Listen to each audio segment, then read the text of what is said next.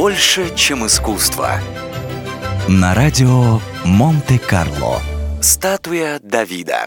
Одна из самых знаменитых скульптур в мире, статуя Давида, вызывает восхищение ценителей искусства уже более 500 лет. На ее создание ушло в общей сложности почти полстолетия.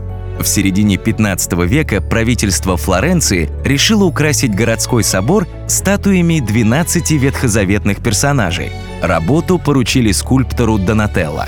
Для создания Давида, готовящегося к схватке с Голиафом, во Флоренцию привезли огромный кусок карарского мрамора – Однако Донателло умер, даже не успев толком начать, и работа остановилась на 40 лет, пока завершить начатое не взялся амбициозный молодой скульптор Микеланджело.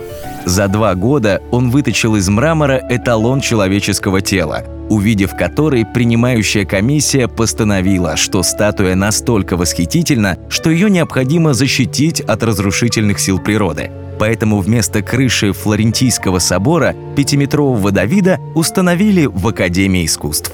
Сегодня Давид – одно из популярнейших произведений искусства. Неудивительно, что в мире созданы миллионы его копий разных размеров и из разных материалов. Самых известных – четыре. Две во Флоренции и по одной в Москве и Лондоне – а вот власти Иерусалима в 20 веке слепок со знаменитой статуей не взяли, обидевшись, что герой израильского народа изображен в облике итальянца XVI века. Больше, чем искусство. На радио Монте-Карло.